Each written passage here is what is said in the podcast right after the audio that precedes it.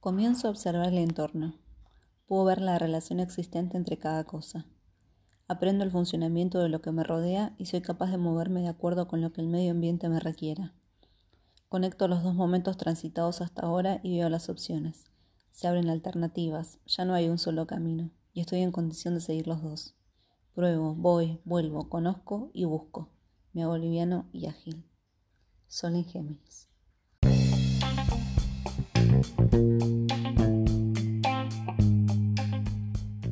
Hola a todos y bienvenidos a un nuevo episodio. Hoy vamos a estar hablando del Sol en Géminis, el mutable de aire que nos permite una primera relación con el medio en el que estamos inmersos. Es el momento de conocer y adaptarnos, de ver y abstraernos de lo concreto para dar lugar a la idea que va a representar a la realidad. Nombro y mediante las palabras puedo armar nuevamente lo real, pero esta vez en mi mente. El lenguaje, las relaciones, las conexiones me permiten conocer y dar a conocer lo que veo. De este modo puedo acomodarme a cada situación. De entre todos los signos del zodíaco pertenecientes al elemento aire, el de los gemelos es sin duda el que mejor refleja las particularidades del mismo. La comunicación, el cambio o la inteligencia son parte de los atributos que definen y destacan tanto en Géminis como en el, en el elemento aire. También hay que resaltar la naturaleza doble tan típica de este signo y que de algún modo también podemos encontrar en otros signos pertenecientes a este elemento, como son Libra y Acuario. Los gemelos ocupan el tercer lugar dentro del zodíaco. Es la fase de la evolución de la persona, se corresponde con la adolescencia y la juventud. Los mitos que definen al signo y a esta etapa del desarrollo encajan a la perfección con el Peter Pan de los cuentos, que es el personaje que de algún modo disfruta del mundo de los mayores sin asumir apenas la pesada carga de la responsabilidad. Es como que estoy pero no estoy, participo un ratito pero después me voy, soy niño y soy grande. Géminis es como el aire, quiere pasar de largo por la vida sin apenas hacer esfuerzos. La diversión y el entretenimiento son sus fuertes y sin duda lo que realmente hace felices a estos nativos. El periodo que se da entre aproximadamente el 22 de mayo y el 21 de junio, que es cuando el Sol se encuentra en este signo, es el periodo en el que la naturaleza se encarga de repartir y difundir a cuatro vientos las semillas y el polen que va a asegurar la perpetuación de las especies. Así que el individuo tiene que desarrollar su papel a la perfección y pagar así su tributo por la vida que le fue concedida.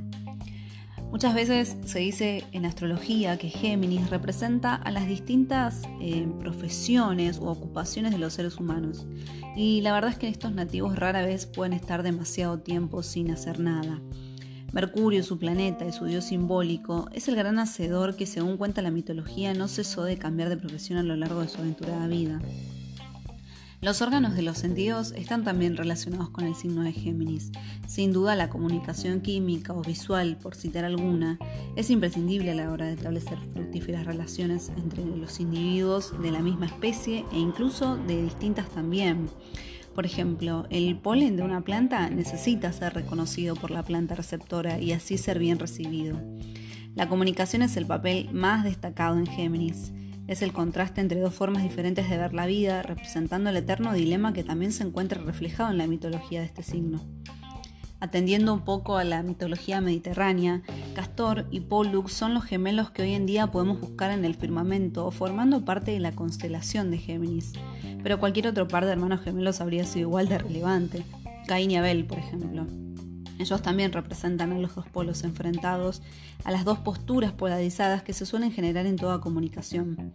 Por supuesto que en un principio ambos hermanos fueron la misma cosa y fueron criados sin apenas distinción, pero la vida nos enseña a través del signo de Géminis que en la naturaleza de toda comunicación reside un fuerte contraste que en el peor de los casos acaba por ser causa de discusión y de enfrentamiento, como ocurrió entre los hermanos bíblicos.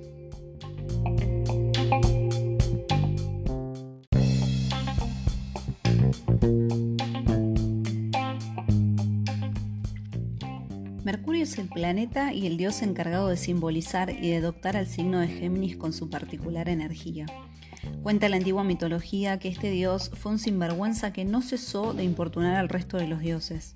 A pesar de que robó y mintió todo cuanto se le antojó, sus intenciones nunca fueron lo suficientemente perversas como para ser duramente castigado, pero eso sí, a causa de ello su vida se convirtió en un constante destierro y en un continuo deambular de tarea en tarea.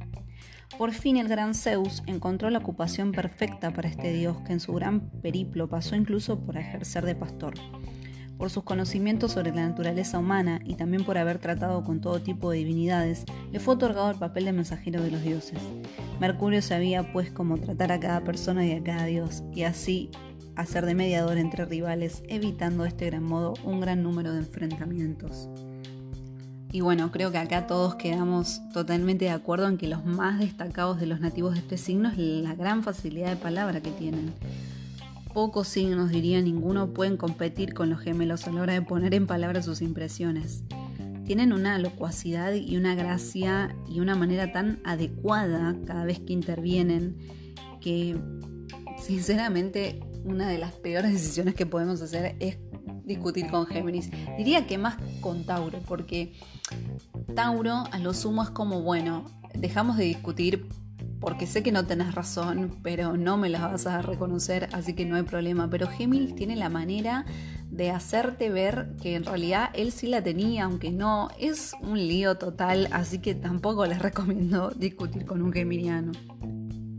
Incluso también porque mentalmente son muy rápidos, son muy efectivos, son muy inteligentes y a veces va a dar la impresión de que más que hablar o tener un intercambio, discutir, lo que están haciendo es retarte y ponerte en evidencia, a ver quién es el más ingenioso, a ver quién sabe más, a ver quién sale más airoso de acá, porque bueno, este tipo de relación es vital para ellos.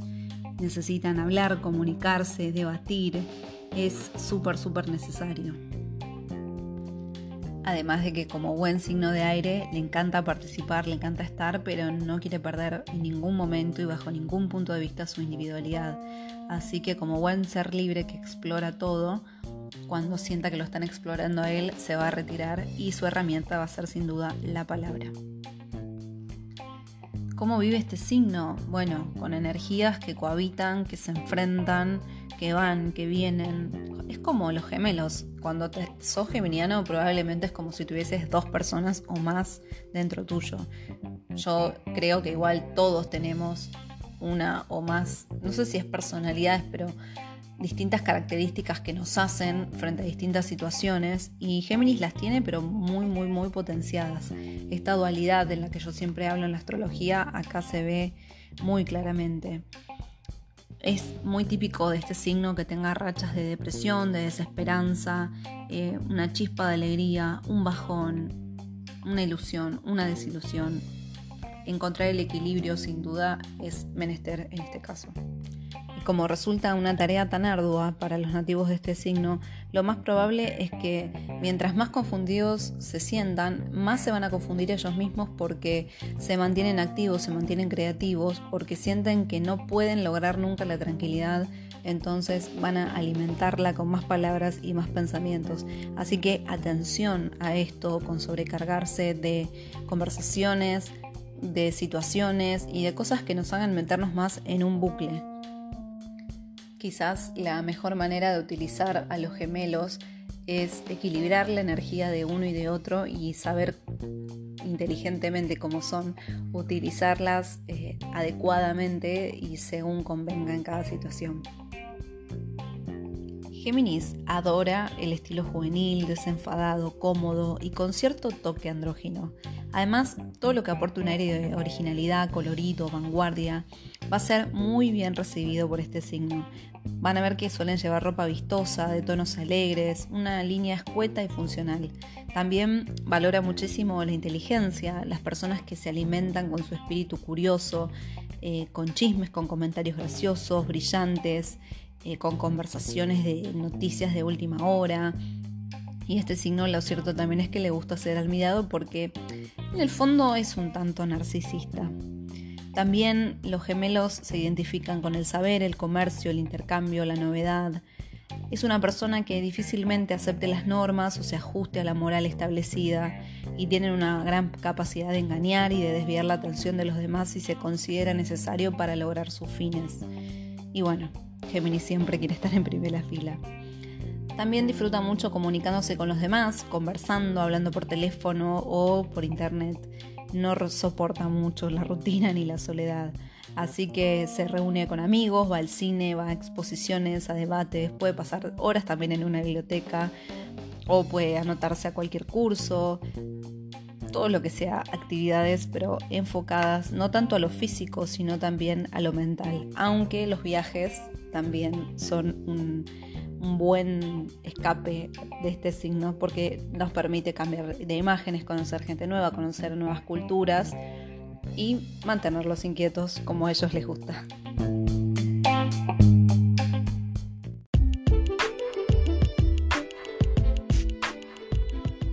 Géminis y el amor. Bueno, las relaciones sentimentales más estrechas con este signo pueden ser un tanto conflictivas, porque al tener una mente tan despierta y tan activa, muchas veces eh, no permiten que entre la calidez de los sentimientos y que la palabra siempre sea la protagonista. Esto puede derivar en discusiones o charlas sin sentidos, incluso tires y aflojes que a veces en una convivencia sobre todo pueden resultar bastante irritantes. Incluso otra cosa que puede ocurrir con un geminiano o una geminiana es que los momentos de silencio falten y eso también puede ser un poquito desgastante. Quizás cuando te vea tranquilo te va a buscar, te va a ir a hablar, te va a contar algo y vos por ahí necesitabas un poquito de paz. No tanto así en las relaciones de amistad. ¿Por qué? Porque justamente estamos hablando de un signo de aire. El aire no lo puede agarrar nadie, está para todos y no está para nadie. Y no quiere que lo atrapen. Así que cuando se trata de relaciones de pareja, de convivencia, de conectar con lo más estrecho de nuestro sentir, Géminis no se va a sentir muy cómodo. Pero en las amistades sí, porque en las amistades se puede entregar, se puede dar, se divierte, se cambia, juega, va y viene, pero no tiene un compromiso fijo. No pasa nada si hoy te ve y mañana no te ve porque nadie le va a reclamar nada, porque justamente las relaciones de amistad son mucho más liberales. Así que bien, se dice por ahí que Géminis no se siente tan cómodo con la convivencia en pareja porque ya tiene bastante con la pareja interior con la que convive todos los días. Así que es una mente abierta es ideal para Géminis. Quizás estar pero no convivir y poder poner toda la energía cuando estés con ese signo, pero también después alejarte para poder encontrar un poquito de paz y que bueno, los geminianos vayan a explorar por el mundo como a ellos les gusta. De esta manera también va a haber un sentir de que no se entrega por completo y eso va a mantener bastante encendida la chispa. Creo que este signo se entendería muy bien con un signo de fuego, como puede ser Sagitario, que es su opuesto, o Aries, porque son signos que van a estar en movimiento, que están activos, que por ejemplo Aries con todo el ímpetu que tiene puede mantenerse muy activo con este signo también, que serían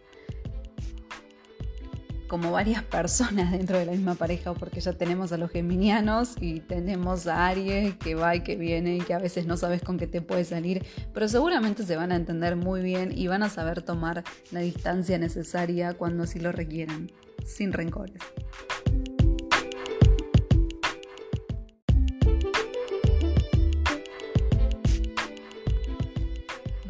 ¿Qué pasa cuando tenemos a un pequeño geminiano o a una pequeña geminiana cerca? Vamos a observar que son niños sumamente inteligentes, curiosos, y es súper divertido estar con un pequeño geminiano porque te conecta totalmente con la inocencia. Ellos se van a maravillar completamente ante todas las facetas de la vida porque todo es nuevo. Así que no van a parar y todo les va a encantar, todo lo que le propongas va a estar buenísimo. Son niños que van a ser súper curiosos, van a hablar con mucha rapidez, muy probablemente eh, van a pensar con la misma rapidez. Pero hay que tener cuidado porque justamente son niños de aire, niños que se escapan y pueden salirse fácilmente del cuidado de sus padres.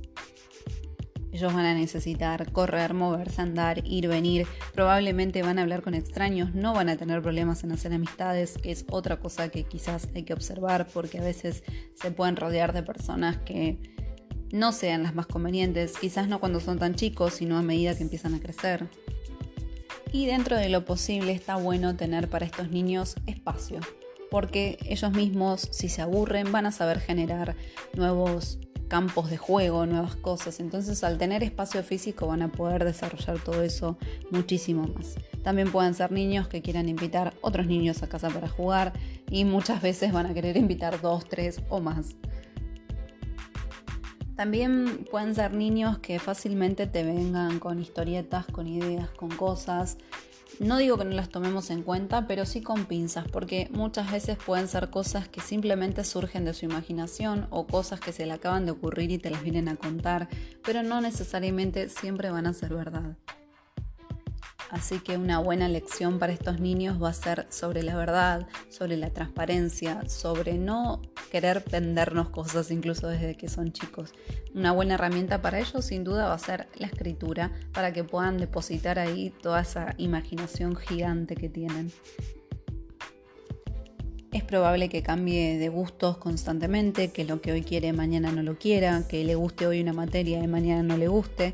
Así que por eso no hay problema. Sí, quizás hay que estar más atento, como decía antes, quizás cuando crecen a las influencias, a las personas que los rodean, si los padres pueden conocer a sus amigos muchísimo mejor, si son niños de Géminis, adolescentes de Géminis, en esta era van a ver que son niños que están colgados del teléfono, colgados de la PC y que muchos de sus amigos probablemente no los hayan visto nunca personalmente, pero sean de la otra punta del mundo y para ellos muchísimo mejor porque sienten que tienen que enlazarse menos con estas personas. Así que esto también puede ser una buena lección en la vida de ellos, que es aprender a profundizar y a no quedarse solamente con lo que la mente nos cuenta, con lo superficial o con las ideas, y conectar un poquito más con los sentimientos.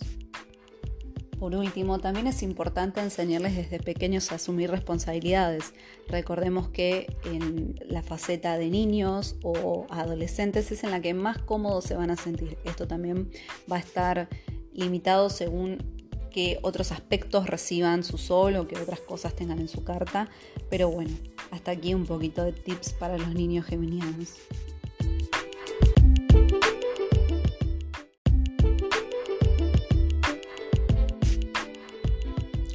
Si llegaste hasta acá, muchísimas gracias. Te agradezco por haberte quedado todo el episodio. Espero que te haya gustado, que te haya servido, tanto si sos de Géminis como no, o si tenés Geminiano cerca, siempre está bueno tener esta info a mano.